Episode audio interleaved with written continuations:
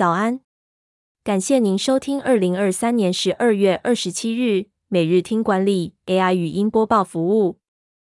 每天早上七点，用五分钟带您快速了解最受欢迎的商业新闻和职场话题。欢迎您至 Apple Podcast 或 Spotify 搜寻每日听管理，并订阅节目，还能一次浏览过往集数。另外，只要在经理人官方 LINE 聊天室输入“听书”两个字，就能解锁限量的隐藏优惠。首则文章是：集结博客来、诚品、乐天等通路畅销书单，六本商管书重复上榜，你看过几本？经理人综合博客来、诚品、乐天 Kobo、读墨、金石堂的榜单，整理出适合工作者进修的书单。二零二三年有六本书在各大通路排行榜上占据榜首。逆思维和底层逻辑两本书提供了重新思考和不轻易下结论的工具，帮助我们突破认知盲点，找到新的解决方案。晶片战争解析了晶片的全球发展史，揭示了美中两大强权的竞争原因。红色赌盘讲述了一对中国企业家夫妇的故事。揭露了中国权贵家族和富豪共同攫取巨额财富的内幕。最后，原子习惯和被讨厌的勇气已经连续多年霸榜。他们分别介绍了建立习惯的方法和如何摆脱他人的期待，让我们过上真正属于自己的人生。第二则要带您关注：统一、全联、全家为何大企业都跳下来做物流？新一波沉默物流业者正在成型。近期，许多大型食品制造、零售批发和餐饮服务业者都开始自建物流设施，包括仓库、系统和运输能力。统一、全联抢攻生鲜电商，不建物流园区。全家的新台中物流中心也首次支援年底电商购物旺季。这是因为他们需要更快的应对市场需求，因为顾客对到货时间的要求愈来愈高，产品生命周期也愈来愈短。此外，他们也需要解决物流人力不足的问题，以及抢攻网络超市市场份额。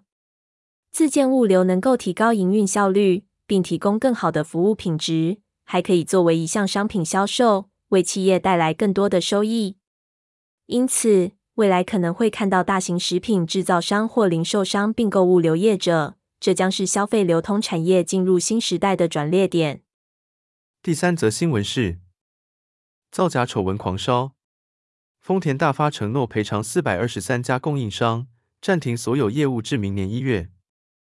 日本丰田汽车子公司大发工业被爆出造假撞击测试结果。周一，大发工业宣布将赔偿四百二十三家有直接业务关系的本土供应商，并停止出货，暂停所有业务至二零二四年一月。丰田汽车股价于二十一日一度暴跌百分之五点六。市值狂衰约四千四百四十八亿台币。大发在轻型汽车市场拥有三成市占率。二零二二年总计在全球贩售超过一百一十万辆车。除了与母公司丰田汽车共同研发，大发也接受委托代工，因此马自达、速霸路恐怕也受到波及。最后带您关注：上任五年净利成长百分之七十六。永丰金总做朱世廷的管理心法。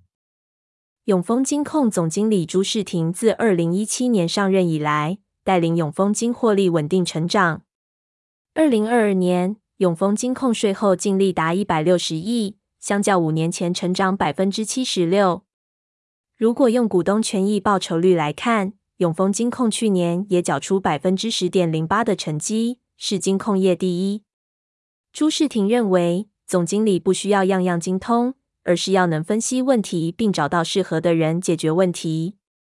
他设立绩效管理委员会，盘点和评估每个事业单位，并与同业进行比较。